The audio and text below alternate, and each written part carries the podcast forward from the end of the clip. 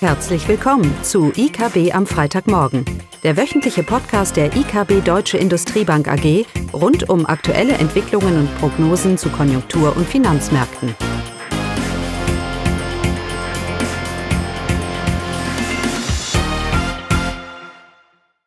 Willkommen zu IKB am Freitagmorgen, heute mit Klaus Bauknecht und Eugenia Wiebe. Ja, heute steht im Fokus vor allem der deutsche Konjunkturausblick. Wir haben ja das Gutachten des Sachverständigenrats bekommen und da sind doch ein, zwei interessante Themen über den Ausblick, vor allem was das nächste Jahr angeht. Viele werden es vielleicht gesehen haben. Ähm, die Erwartung ist, dass die deutsche Wirtschaft nächstes Jahr nur mit 3,7 Prozent wächst. Wie ist das einzuschätzen? Aber vielleicht jetzt mal ein paar Zahlen. Genau, fangen wir damit an. Äh, diese Woche wurden die ähm, Exportzahlen für September veröffentlicht für Deutschland und äh, die steigen gegenüber dem Vormonat um 2,3 Prozent.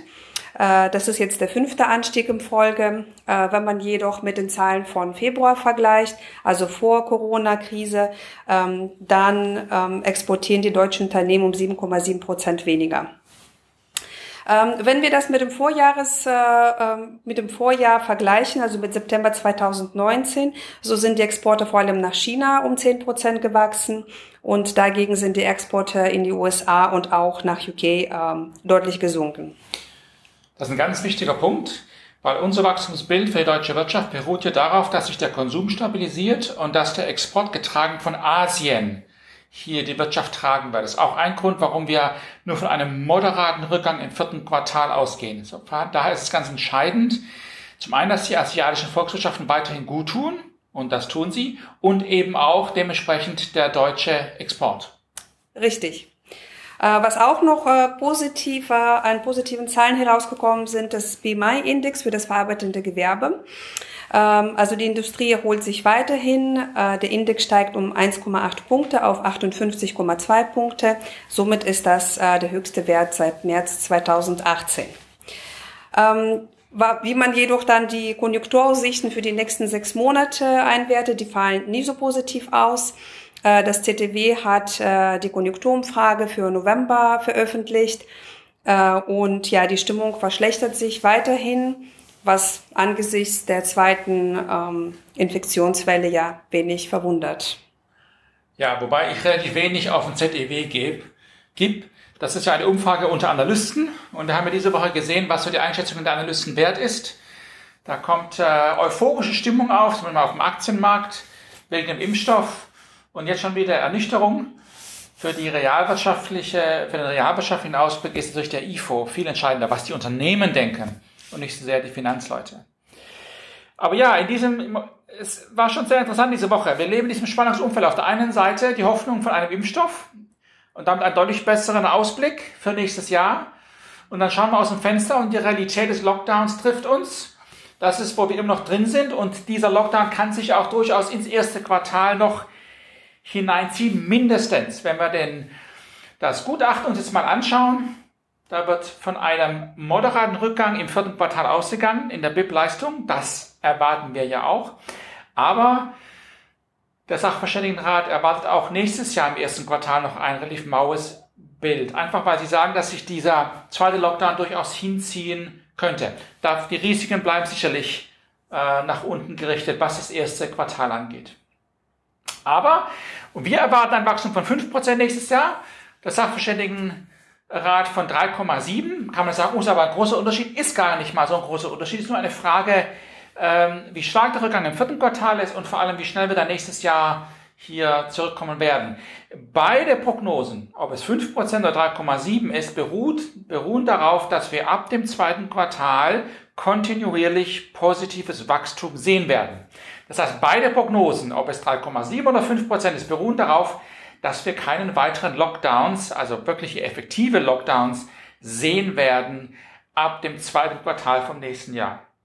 Und von daher beruhen beide Prognosen eigentlich auf dem, was die Börse diese Woche so gefeiert hat, nämlich auf diesem Impfstoff. Ich glaube, dass der Ausblick viel digitaler ist.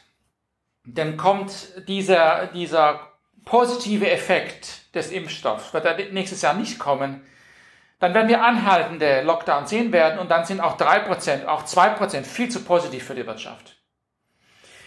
Kommt allerdings dieser Impfstoff, dann bleiben wir bei unserer Prognose von um die 5%, weil dann die Wirtschaft wirklich deutliche positive Wachstumsdynamiken auch zeigen muss. Eine digitale Entscheidung. Und ich kann mir eigentlich nur wünschen, vor allem wenn ich mir so die Insolvenzentwicklung anschaue und die Bundesbank hat darüber auch etwas geschrieben. Wir alle machen sich Sorgen, auch wir haben auch viel darüber geschrieben schon, dass die Insolvenzquoten ansteigen werden und eben nicht nur in den Branchen, die besonders affektiert sind vom Lockdown, sondern eben auch für das verarbeitende Gewerbe.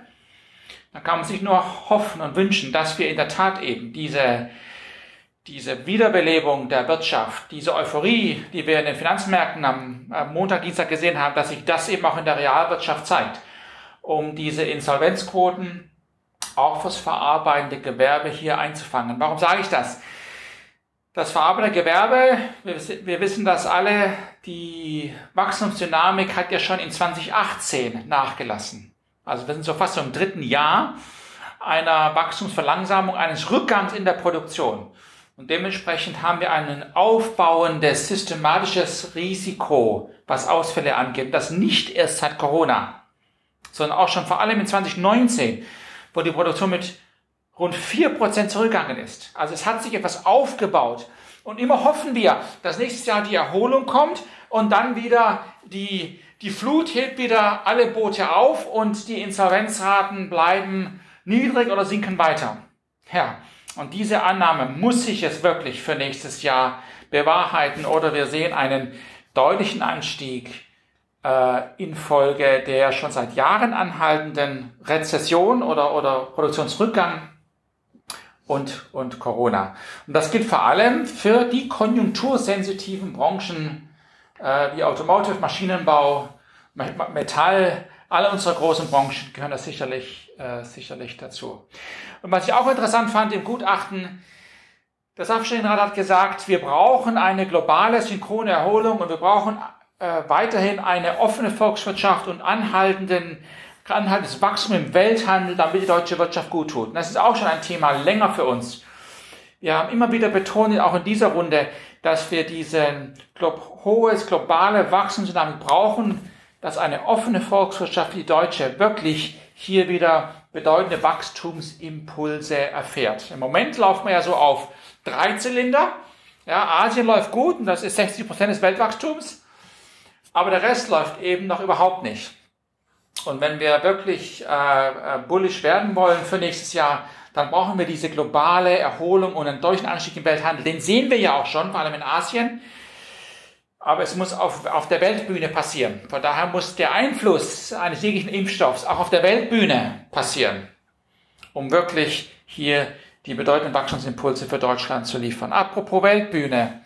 Eugenia, erzähl mir mal, so wenn ich jetzt so über den Kanal schaue, was passiert denn da drüben? Ist es nicht die Weltbühne? Es sind Uh, well, it's the British Empire after all. Hm? Komm, erzähl mal. Ja, genau. Ähm, sind äh, in, in äh, UK sind, äh, ist das BIP für das dritte Quartal veröffentlicht worden und wie erwartet sehen wir natürlich da eine deutliche Erholung äh, von 15,5 Prozent jetzt zum Vorquartal. Äh, die Erholung war erwartet worden. Ähm, die Frage ist natürlich, äh, wie wird jetzt das vierte Quartal aussehen? Und da sind die Aussichten ja eher trüb. Zum einen wegen dem erneuten Lockdown, aber natürlich auch äh, wegen dem anstehenden eventuellen harten Brexit, was natürlich dann die Unsicherheiten bezüglich der zukünftigen wirtschaftlichen Entwicklung mit sich bringt. Ja, auch hier interessant. Großbritannien wurde ja besonders in, in Mitleidenschaft gezogen. Also der wirtschaftliche Einbruch war ja einmalig, auch im europäischen Vergleich. Gemäß dem Sachverständigengutachten liegt ein Grund darin, dass die Briten relativ spät und dementsprechend harsch agieren mussten. Das ist vielleicht eine, können die Leute, die sich über die aktuellen Lockdown-Maßnahmen der Bundesregierung und ob sie denn nicht ausreichen und so weiter, können es mal zu Herzen nehmen, dass wenn man zu lange wartet, die Konsequenzen wirklich katastrophal sein, sein könnten. Und Großbritannien ist irgendwie gezeichnet, jetzt nicht nur von Corona, sondern eben auch von dem Brexit für nächstes Jahr. Von daher bleibt auch eine Prognose doch relativ schwierig. Wir erwarten ein Wachstum nächstes Jahr von zwischen 5 und 7 Prozent. Wir glauben nicht, dass die britische Wirtschaft hier in ein Chaos verfällt, was ja oftmals bei einem Hard Brexit ja betont wird und so weiter. Ähm, wie wir schon öfters gesagt haben, die Der Anpassungsprozess ist erkennbar und wichtige Preise wie das Pfund ähm, stützen diese Entwicklung. Ach, wir liegen ganz gut in der Zeit für heute. Ja, dann Ja. machen wir doch Schluss. So machen wir das. Schönes Wochenende. Tschüss. Tschüss. Das war das wöchentliche IKB am Freitagmorgen. Sie wollen immer über neue Ausgaben informiert bleiben? Dann direkt den Podcast abonnieren. Oder besuchen Sie uns unter www.ikb-blog.de slash podcast.